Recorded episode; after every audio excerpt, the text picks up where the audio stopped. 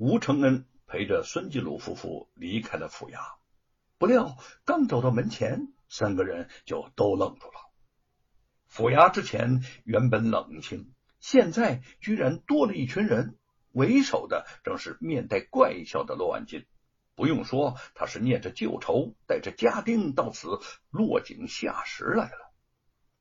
看到孙继鲁一身布衣，神情憔悴，罗万金从马上跳下来，狞笑着上前：“ 姓孙的啊，姓孙的，要走也没那么容易。”孙继鲁平静的看着他：“老夫今日返乡。”可没有闲工夫在这里和你磨什么牙根。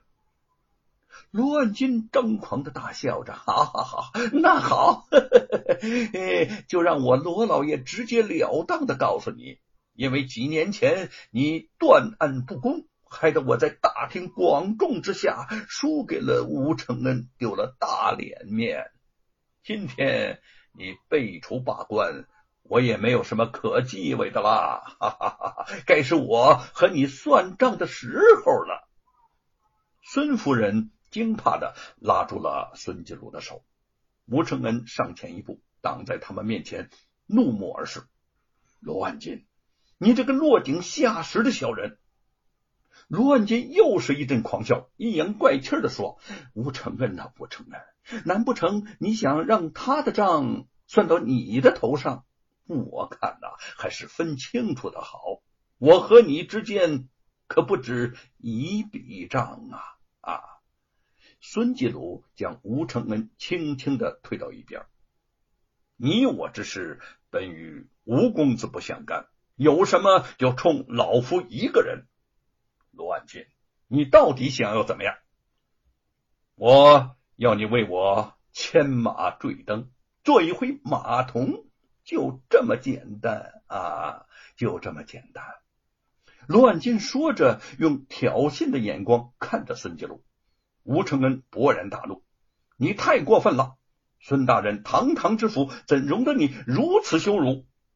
他还想和罗万金争辩。孙继鲁冲他轻轻的摇了摇头。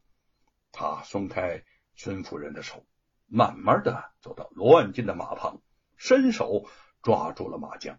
平静的看着罗万金，脸上无悲无喜。罗老爷，请上马吧。罗万金跨上了马，忽然一脚将孙继鲁踢倒在地，又回头恶狠狠的瞪了吴承恩一眼，带着众家丁扬长而去。吴承恩和孙夫人急忙上前搀扶起孙继鲁，二人见他受辱，心下都是痛苦难过。孙继鲁却淡然一笑：“哼，罗万金不过是狐假虎威，威风不了多久。”他拍了拍吴承恩的手，说：“如今我丢了官，虽然落魄，可是却交到你这个忘年之己，老夫此生无憾呐。我们就此别过吧。记住，你要完成《西游记》，也要。”提防着罗万金和严嵩啊！吴承恩见他这时犹在为自己着想，心下感激，与他恭敬行礼道别：“大人，您多保重。”送别孙继鲁，吴承恩的心情沉重的，一路慢慢走回家中。刚进院子，便见叶云慌慌张张的从屋里跑出来。见到吴承恩，急得一把拽住了他，说：“相公，不好了！玉凤他……”吴承恩听到玉凤的名字，心里一惊，见他情急之下一句话说不出来，更是着急。玉凤怎么了？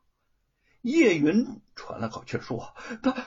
他不辞而别了。”犹如平地生雷，吴承恩被震得有点懵了，一时间竟有点不敢相信。他怀疑的看着叶云，嗯，什么不辞而别？你怎么知道的？他会不会是出门买东西了？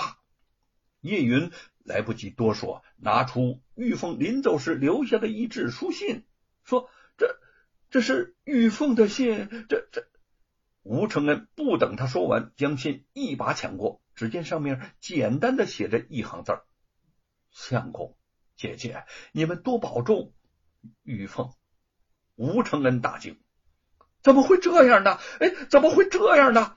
他望着叶云，叶云完全不知道是怎么回事，一脸焦急茫然。凤毛听到动静，知道娘亲不见了，从屋里跑出来，哭喊不休。吴承恩的脑中一片空白，既不知道自己身处何处，也不知道要到哪儿才能将玉凤给找回来。这几年中，玉凤陪着他走南闯北，写书游历。出生入死，他已经习惯的将他视为生命的一部分。想到可能就此要失去他，再也看不到他，他已经震惊的失去了思考的能力，麻木的、木呆呆的站在当地。忽然之间，一个念头如闪电般直劈而入脑海：我要去找他，不管他去了哪儿，我要去找他。吴承恩顾不上安慰凤毛，也没有想到要带上美猴王，急急忙忙的就跑出了院子，顺着通往镇外的路一路走，一路喊着玉凤的名字。玉凤其实并没走多远，虽然做出了离开吴承恩的决定，但心中诸多的不舍却让他迟迟不能走快。听到吴承恩呼唤自己的声音远远传来，如此焦急，如此无助，他几乎就要冲着他飞奔过去。但是想到沈伟的那番话，他强忍着痛苦矛盾的心情，不但没有迎出去，反而悄悄的躲了起来。少顷，吴承恩满脸水珠的从他身边跑过，脸上。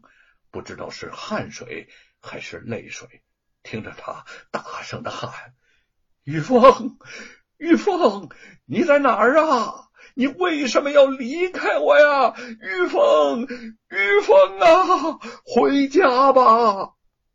玉凤的眼泪再也忍不住，无声的汹涌流下。